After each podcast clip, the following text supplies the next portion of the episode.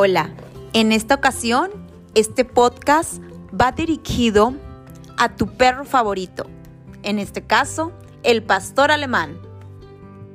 Educado, adiestrado, cuidado, querer y quererlo.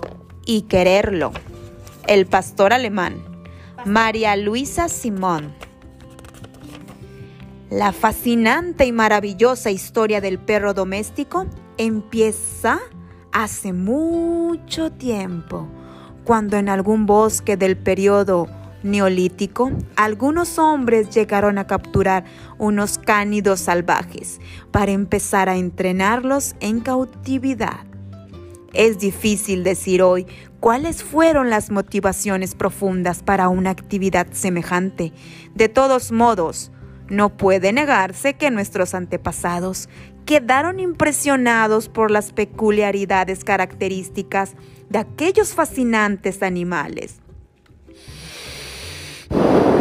El fino olfato y el agudo oído de los antiguos cánidos no les pasaron por alto a aquellos hombres primitivos, tan a menudo impotentes frente a las dificultades de una relación verdaderamente difícil con la naturaleza. Así, con las primeras domesticaciones de perros, se inicia la increíble historia de la sinofilia y empieza también aquella particular forma de simbiosis que ve como el hombre y el perro establecen una relación de ventajas recíprocas.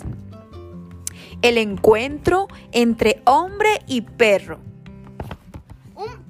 el perro demuestra ser cada vez más útil, más digno de confianza en una gran cantidad de tareas difíciles gracias a la expresión de instintos naturales que parecen casi el compredejo ideas de algunas necesidades típicas del ser humano.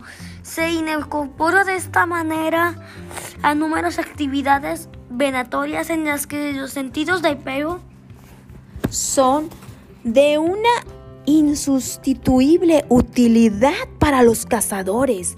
¡Wow! Igualmente, este animal está presente en multitud de situaciones que requieren vigilancia y en las cuales pueden ser necesarias las indudables ventajas de percepciones sensoriales capaces de vencer las tinieblas nocturnas.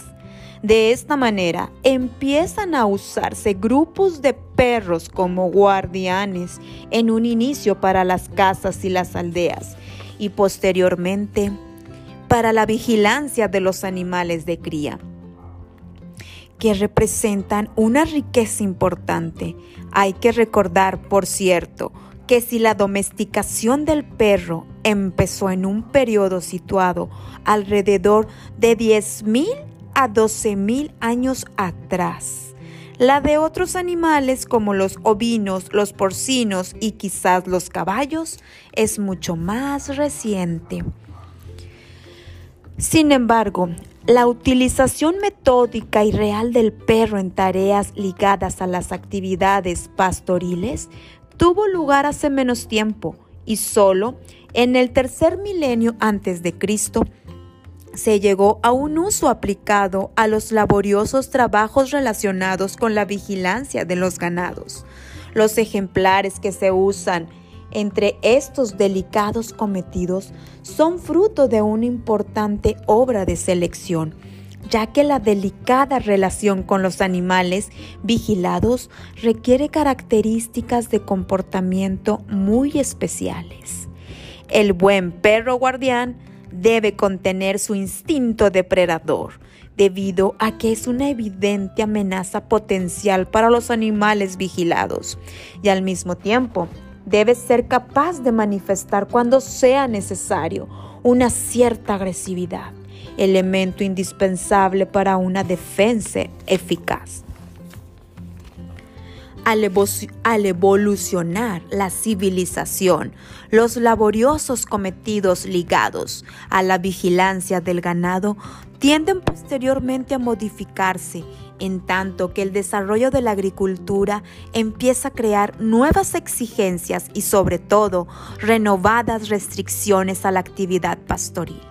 El cultivo de los suelos impone el respeto de las fronteras, por lo que aquel rebaño que antes podía pasar en cualquier parte tiene que ser dirigido mediante actividades de control más eficaces. La tarea del perro ya no se limita únicamente a la guardia, sino que comienza a incluir nuevas labores ligadas a la auténtica dirección del rebaño. Se crea así un nuevo tipo de perro de pastoreo. En las llanuras y los valles se difunden cada vez más los llamados perros conductores capaces no solo de vigilar a las ovejas, sino también de mantener los rebaños ordenados y conducirlos por trayectos que imponen el respeto de determinadas límites. En las zonas de montaña escasamente cultivadas continúan usándose, en cambio, los perros guardianes. Desde el punto de vista del carácter, estos nuevos ayudantes presentan respeto a sus compañeros de montaña. Un temperamento menos desconfiado, que llega a traducirse en ciertos casos en una fuente propensión hacia comportamientos de tipo social. Perros de pastor.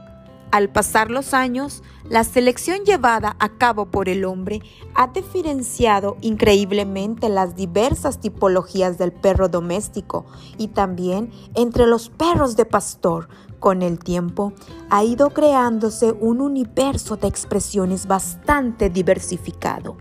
La creación de las distintas variedades siempre ha tenido lugar, obviamente, mediante las elecciones de cría por parte del hombre, y de este modo se han manifestado motivaciones utilitarias o estéticas. Sí, en efecto, algunas características han sido seleccionadas porque posibilitan un mejor uso del perro como ayudante. Otras veces han tenido primacía factores ligados especialmente a la belleza, a la vanidad, características acaso insólitas o simplemente agradables han llevado a ejercer una cierta atracción en los criadores y se han convertido en parámetros complementarios en las selecciones selectivas a las características, con finalidad únicamente utilitaria. De esta manera, los perros de pastor llegan a menudo no solo a cubrir las necesidades prácticas, sino que representan el resultado de culturas rurales caracterizadas por raíces y motivaciones acaso profundas. Esto resulta sobremanera evidente en el caso de las razas particularmente sugestivas, como los pules húngaros o los pastores bergamascos. Pero una huella de este tipo puede encontrarse también en los anteriores perros de pastoreo de Alemania. En la vasta variedad de estos animales podían hallarse con una cierta frecuencia características de tipo morfológico parecidas a las del lobo, presumiblemente resultado de una cultura más bien sencilla, necesitada sobre todo de valores rústicos. Nacimiento del perro animal. Durante el siglo XIX, los grandes cambios ligados al establecimiento de la civilización industrial perjudicaron las tradiciones rurales de gran parte de Europa, el primer mundo. Un negativo impacto de este fenómeno se manifestó también en la difusión de los perros de pastoreo, obviamente ligado a la cría de los ovinos. Esta crisis radical del mundo rural causó en todas partes un empobrecimiento general de la población canina usada en el pastoreo. De todas maneras, Ello contribuyó a concentrar en estos valiosos animales un tipo de atención distinta, la irreversible y progresiva desaparición de las tradiciones ligadas al campo comenzó a crear modas culturales dirigidas al redescubrimiento de los valores del mundo rural. Así, muchas personas empezaron a ver en los útiles perros de pastor a posibles animales para la casa. Algunos criadores, entre los cuales cabe destacar a los hasta entonces desconocidos Sparweiser y Watson, empezaron en 1877 una primera labor de selección usando ejemplares provenientes de la región de Gutenberg, Alemania, dotados en general de una constitución más bien robusta y de la Turingia que se caracterizaban en cambio por un aspecto más longilíneo. Los resultados de estas primeras experiencias de cría eran obviamente bastante heterogéneos, pero el éxito comercial de estos animales fue notable debido sobre todo a exigencias estéticas, la vanidad, que se satisfacían por el aspecto esencialmente lupino de numerosos ejemplares. A pesar de que la difusión de los perros de pastoreo se inició en los años 70 del siglo XIX, solo en 1899 llegó a oficializarse la nueva raza con la elaboración de un auténtico estándar y la apertura de un libro de orígenes. Los artífices del nacimiento del pastor alemán fueron dos personajes muy peculiares, von Sepandis y Meyer, sinófilos de gran pasión y profunda competencia que dieron vida no solo a la historia de la raza, sino también a la de la sociedad especializada en su protección. El ejemplar progenitor fue el famoso Héctor Lixgren, un perro gris de aspecto bastante aristocrático y fiero, que los dos apasionados sinófilos adquirieron en abril de 1899 durante una exhibición de perros en Frankfurt. Se le inscribió con el nombre de Horan von Graf en el primer lugar del recién creado libro de orígenes. Al encontrarse en Oran, al representante ideal de la nueva raza. Empezó por parte de los primeros entusiastas, amantes del pastor alemán, una importante y delicada fase de selección cuya finalidad era generar una cantidad adecuada de ejemplares con características más bien homogéneas. Se intentaron varios apareamientos entre el progenitor y diversas hembras provenientes de las más dispares razas de perros de pastoreo. Con los hijos de estas uniones se llevaron a cabo las más estrechas consanguinidades, pero solo unos pocos entre los muchos animales nacidos fueron capaces de demostrar que eran no solo perros valiosos, sino también capaces reproductores que podían transmitir las anheladas características de la nueva raza. Entre los diferentes pilares básicos de la cría, el célebre Ronald van Scatburg tuvo un papel de primer orden. Era completamente negro, nacido en noviembre de 1903.